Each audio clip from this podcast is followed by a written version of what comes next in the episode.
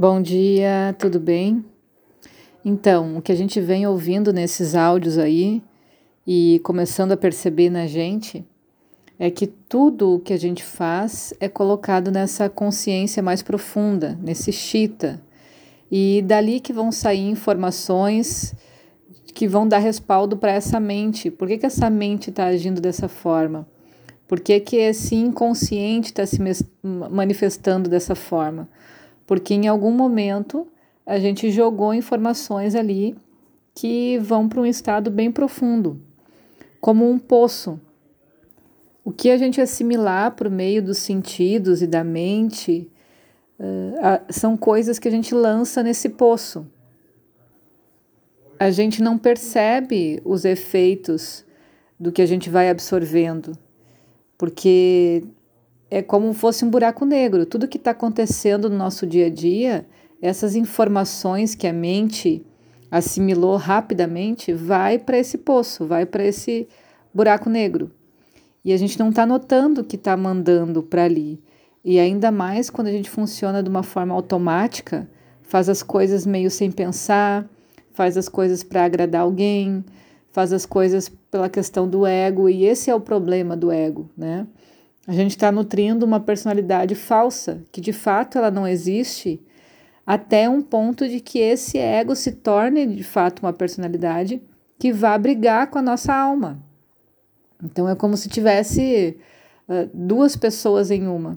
O tanto que você gasta de energia nutrindo esse ego e criando essa personalidade do ego, um dia tua alma vai cobrar a conta. Aquela necessidade de fazer o que veio para fazer vai cobrar e vai entrar em total conflito com esse ego. E aí vem o sofrimento. Então, sem perceber, a gente está agindo de uma forma socialmente que está mandando informações para esse poço profundo.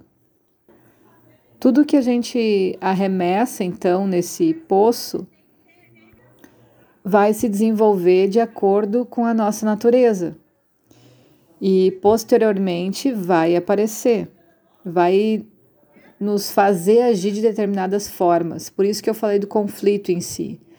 Nada do que a gente coloca nessa consciência mais profunda fica estático ou deixa de apresentar algum efeito. Tudo é fecundo, essa terra criativa, esse processo são como sementes. Então, de alguma forma, essa isso vai brotar, isso vai acabar criando vida. Tudo que a gente deposita tem suas consequências. A consciência é fecunda e criativa. Então, a gente vai ter que lidar com isso por bem ou por mal, mais cedo ou mais tarde. Por isso que é a questão de viver no presente. É a única forma da gente prestar atenção em cada ato que a gente está fazendo e ter aqueles segundos de reflexão, que aí a gente atinge a inteligência, para saber como armazenar isso dentro da gente, como guardar essa informação. Porque é como cuidar de um mundo inteiro, um mundo de células, de situações, de emoções, de pensamentos, de vidas que está dentro desse corpo físico aqui. Então, a nossa única responsabilidade é cuidar disso.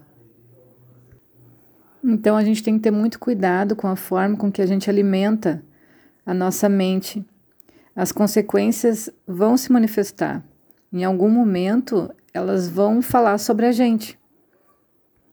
E é importante agora que a gente está aprendendo sobre isso, deixar com que essas coisas se manifestem para que a gente possa educar, possa reverter, porque é a falsa sensação de não fazer algo errado, não manifestar um sentimento errado, isso não faz com que o sentimento morra, faz com que ele tenha mais força ainda dentro da gente. Então, em quatro paredes, quando a gente está sozinho, a gente vai acabar manifestando esses pensamentos, vai acabar se sentindo dentro dessa energia negativa. E sozinho a gente não consegue muita coisa, a gente precisa de ajuda e por isso que a gente vive num coletivo. Então, quando a gente extravasa isso e com, conta para alguém, uh, ou às vezes no momento de susto ou de ira, você coloca isso para fora, não é de todo mal, porque é a oportunidade que você tem de ver que isso existe em você, em algum momento isso foi colocado lá, e de reverter essa situação de educar isso, de entender como que isso foi parar lá e de transmutar essa sensação. E não é uma transmutação uh, ilusória, imaginando que está transmutando. Não, é viver com esse sentimento diariamente e reverter ele, como a gente já falou várias vezes, né? O melhor sentimento, por exemplo, para combater o egoísmo, se a gente se perceber dentro dessa vibe, é a doação. É estar tá em contato com o outro de alguma forma. Uh, não é doar o que você não precisa mais, mas saber uh, entregar o que o outro precisa de fato e que isso não vai te fazer falta, né? Confiar em algo maior, nos benefícios que você tem, nos méritos que você tem, o universo jamais vai te deixar desamparado. E quanto mais você fizer essa forma de doar, mais você acredita que você tem, que você é capaz de doar, mais o, o universo vai conspirar para que isso aconteça. Então é importante entender quais são também os sentimentos ou as ações, pensamentos que contrabalançam, como a Ayurveda sempre fala, é o oposto que equilibra. Então, se a gente está com algum sentimento em abundância, não adianta fazer mais do mesmo ou fazer um sentimento diferente daquele. É preciso saber qual é o sentimento oposto àquele para você começar a fazer ações em cima desse sentimento oposto, para daí fomentar um equilíbrio da balança. Como a gente fala tanto do um aspecto de Kapha, por exemplo, o Kapha, uma característica dele é estar tá parado, é estar tá meio tamásico, né? Então o que a gente vai fazer é dar movimento. Além do que ele é frio, então a gente precisa aquecer ele. Então são situações opostas que a gente vai fazendo. Dessa mesma forma, o Ayurveda lida com a questão emocional e da mente em si, né? Então, para relembrar, uh, para a gente tratar da doença física ou mental, a gente tem que considerar os seguintes fatores de nutrição, então, né? Que é a comida e bebida apropriada, o ar puro, respiração correta e impressões apropriadas, que é esse tema que a gente está trabalhando agora. Além do ar puro, a comida e a bebida certa uh, alimentam o corpo físico e o prana, como a gente tem falado. Então, te enche de energia vital. A comida fresca, né, não é fria, é feita na hora. É, não, de, não requentar comida, comer alimentos de procedência confiável, né? As impressões apropriadas também alimentam a mente e os sentidos.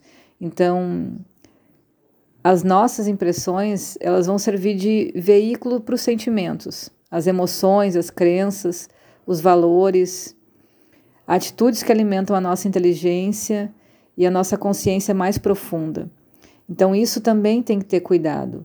O que você acredita os teus valores, como é que você funciona. Às vezes é importante rever isso também, se faz sentido, se não faz, se não é uma questão cultural, se realmente é inteligente essa forma de, de pensamento, se contribui com o todo. Então, rever algumas coisas, como a gente está assimilando as informações nesse momento, é muito importante. O uso apropriado e equilibrado dos sentidos deixa a gente mais saudável, mais feliz. Ao contrário, o uso inapropriado então desses sentidos, a forma como a gente vê as coisas, ouve as coisas, sente as coisas, e se ela for de uma maneira errada, ela vai deixar a gente de certa forma com a saúde perturbada, com a mente perturbada, com medos, aflições, uh, pensamentos de perseguição, enfim, uma série de coisas que minam a nossa mente de uma forma negativa. Então, os nossos sentidos estão continuamente nos alimentando com impressões, o que determina quem somos e aquilo em que a gente pode se transformar. Então, da mesma forma que a gente precisa usar a ação discriminativa, em todas as coisas que a gente faz, no momento de escolher um alimento, no momento de escolher um trabalho, a gente escolhe isso na hora de trabalhar com os nossos sentidos. O que eu vou ouvir? O que eu vou ver? Isso faz mal para mim? Isso me deixa com medo? Isso me deixa feliz? Isso é básico, isso são ferramentas ao nosso alcance o tempo todo para a gente utilizar com inteligência. Um bom dia para todo mundo, beijo.